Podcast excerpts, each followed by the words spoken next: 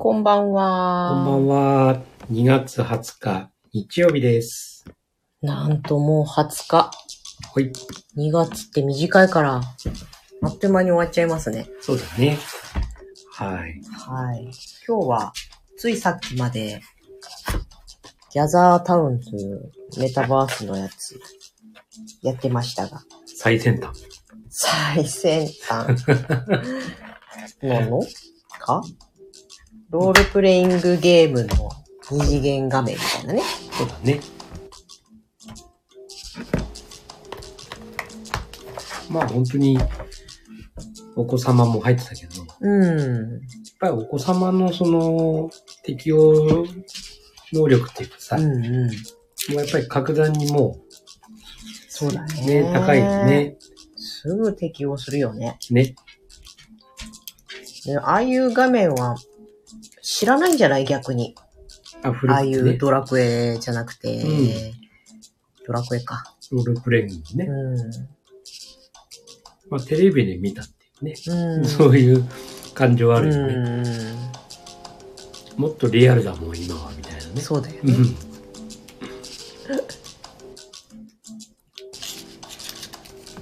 ん。ね。面白かったね。面白かっうん。うん場所を離れると聞こえなくなるっていうのは画期的だわ。た。ね。うん。確かにすごい人数いたらあれは有効かもしれないけど、でもちょっと思ったのが、コミュニティ慣れしてないと、ああいうとこでも、ぼっちになっちゃうのかなと思った。うん、確かに。うん。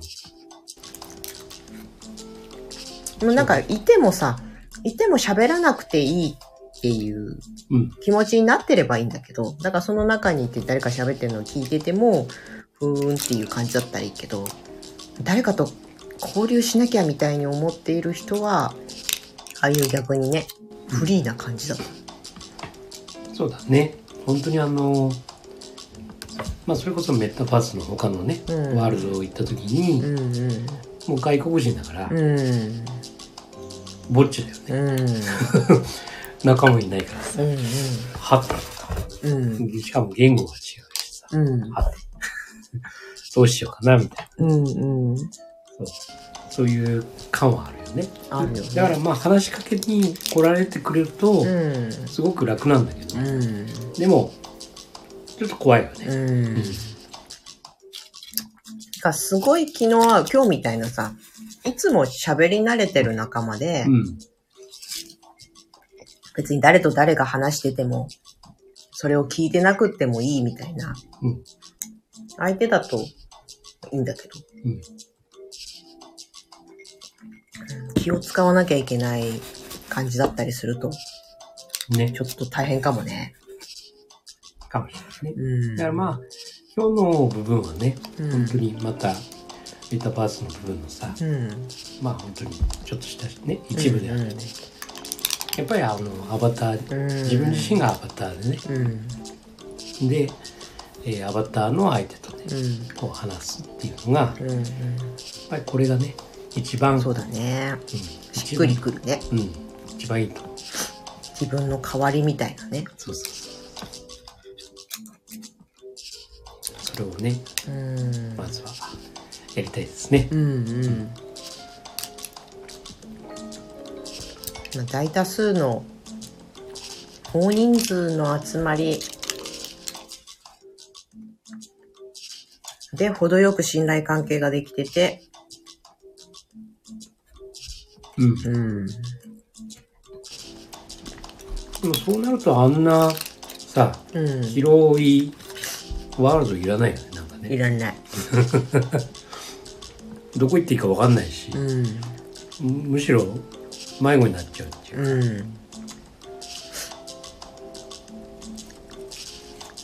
ん。25人まで無料なの。うん。それ以上だと月額7ドルからだったかな。うん。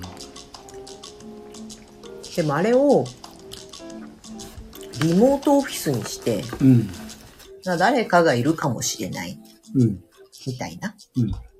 風っていうのは面白いなとまあ本当に、連絡事項みたいなさ、思って。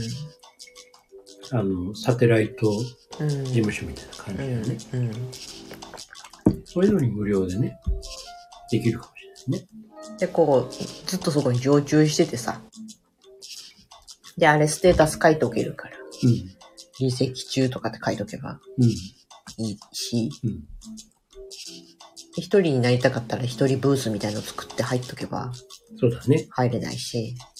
まあ打ち合わせとかもね、うん。二人でそうそうそ打ち合わせとかもできる。ね。うん。うん。だから、ね、バーチャルオフィスとしてはすごくいいかもしそうだね。れない。うん。ですね。いろんな活用方法があるだろううん。ね。ねいろんな働き方があるよ、やっぱり。うん。ね。楽しいよね。いい時代だ。そうそうそう。いい時代に向かって。うん。なんかいろんなね、マイナスの話題が多いじゃないですか。戦争もそうだしさう、ん。気象状況もそうだし、株価もそうだし。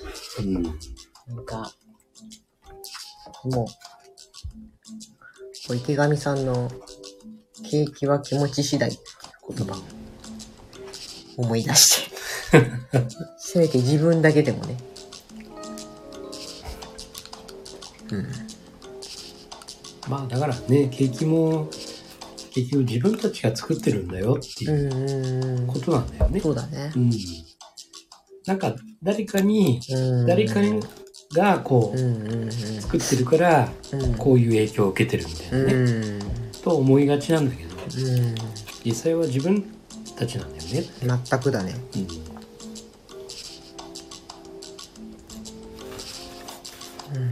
当事者意識だよね。なんでもそうだけどさ。うん。まあ、ただそういうふうに、ほら、やっぱり考えにくいのはさ、やっうん。ぱりその組織に属してるうん。そういう人たちが多いじゃない。あよし大変チーズを落として犬に取られまし やっぱりそういう組織にね、属してる人たち。にとる、とったらさ、うん。もう、やっぱり会社ってものが、うん。会社のルールってものがあって、うん。いうふうになると、そこに沿ってうん。考えたり、行動したりしなきゃいけないから、うん。やっぱり外側にこのワークフレームがあるよってさ、もうそれが普通の習慣になっちゃうよね。うん。ってことはさ、あの、社会だって同じ仕組みだ。うん。うん。で、経済だって同じ。結局その、外側にのうん。フレームでね、の中で自分たちはいるわけだからっていう意識になっちゃうじゃない。これもうまさしく習慣だよね。そうだね。その一つを担っているのにね。そうそうそう。なかなかね、あの、一度ついたパラダイムっていうのがさ、なかなか変えることできないっていうのはうん、そういうことであって、もう毎日だって、ね、朝うん。出社してとか、もちろんメタバースでさ、うん。そういう出社とか楽になるかもしれないけども、やっうん。ぱりその枠の中でっていう意識っていうのは変わらないじゃない、そこのね、部分をもっと自分たちの、うん。ね、気持ちでとかさ、まあよく経営者意識でうん。やれとかってうん。あるけど、やっぱりそうそういう習慣になってるうん。人にとってはさ、え？って、そうだよね。そうそうそう、考えにくいんですけど、みたいなうんね。じゃあ経営者だったり、経営者に近いポジションの人だったりっていうのは、やっぱり視野が広かったり、いろんな悩みや苦しみ、苦しみがあったりさ。そこは一番新入社員の頃とかはまるでわからない。わかんないねねそうそうそんな、こんなです。まあその辺をね、だから本当に、まあその思考というかさ、やっうん。ぱりそこを伸ばしていくっていうかね。うん。まあ、だんだんだんだん世の中もそういうさ、風潮になってきてるから、うん。子供たちもね、うん。非常に枠を飛び越えたうん。自由な発想もしやすくなってきてるし、そこをね、伸ばせられるような環境をね、大人たちが与えていけたらいいなと。うん。うん。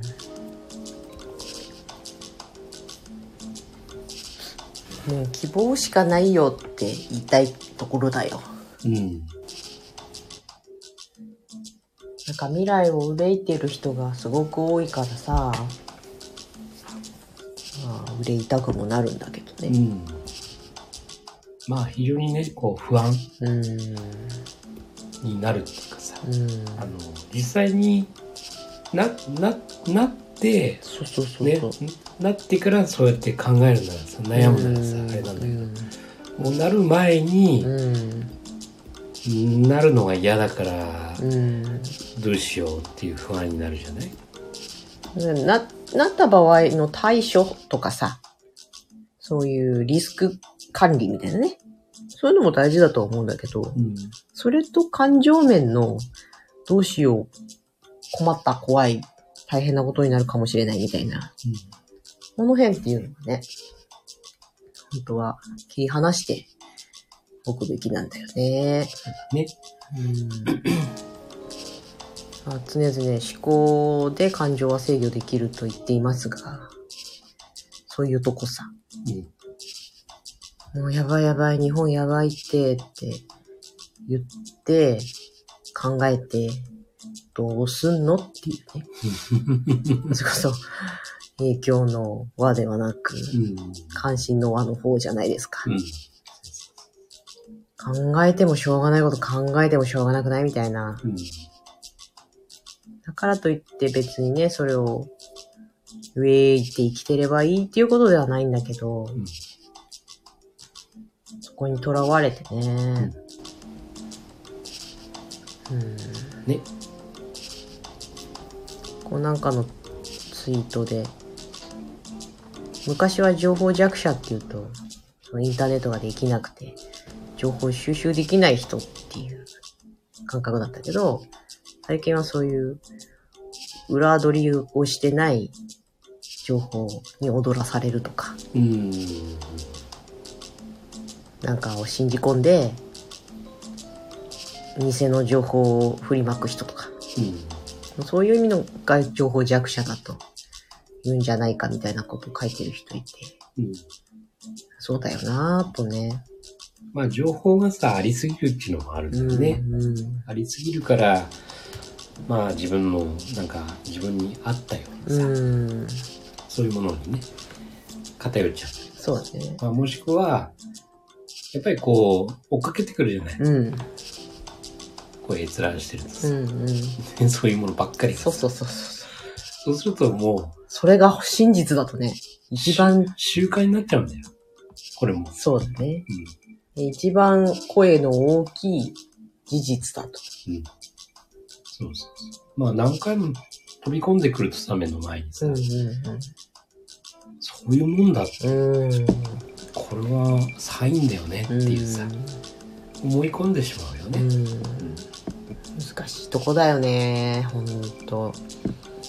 もともと脳みそがそうやってキュレーションしてくれることになっているのにさ、そこに輪をかけて機械的なキュレーションが入ってくると、うん。うん。そりゃもうね、そうだね。自分に本当に必要なものをが現れているわけじゃないっていう。うん。まあ、最初の頃はね、その便利なうん。ものだったと思うんだよね。うん。もしくは、えー、物をね、うんこう、購入してもらう巧みに売るためのね。そうそうそう。まあ、それが本当にどんどんね、当たり前になってきちゃって、うん。別な部分でもね、うん。そういう、まあ、ニュースだったりとかもそううなんだけど。もうそういうのがね、自分の、もう好み。ばっかりこう出てくるっていうさ、キュレーション系のニュースアプリとか、速攻で飽きたもんな。うんなんかね、どうでもいいやってなっちゃってね。うん。そんな。結局私は新しいことが知りたかったりするんだよ。うん。自分が興味のないゾーンを教えてほしいんだけど。なかなかね。まあだから要は自分が何がしたいのかだよねうん。結局のところうんうん。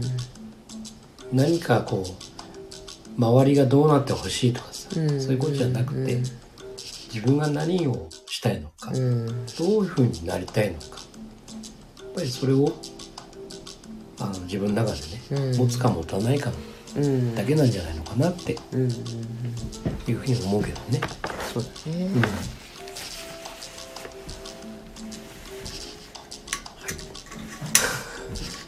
研究はチラチラする。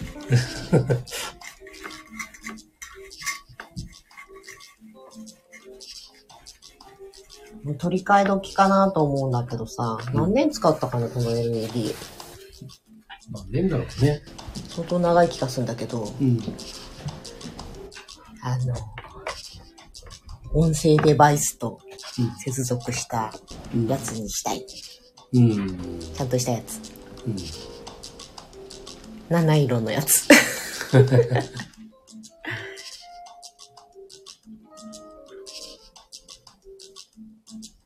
そんな感じですか。今日は二人とも疲れ切ってて頭が回りませんね。やっぱりね、あの、氷点下の中でね、うん。氷点下の強風で、しかも雪が降ってる中でね、うん。あんだけ長時間ね、うん。過ごしてると、体の消耗が激しいですよ。激しいよね。立ってただけなのにね。2時間くらいか。なんか、スキー、いや、スキーに行って帰ってきたよりは元気だけど、かなり消耗してますね。そう。やっぱりね、体温をキープするたうめにね、ん。体力使ってるんですよ。うんうん。じゃあ、今日はそんな感じで、はい。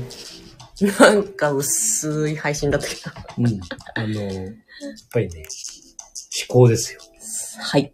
はい。無理っくりまとめました。いやいや、言ってたじゃないか。ん？自分の、あれだよって考えるんだよって自分ね、うん。何がしたいのかっていう。そうだね。そう。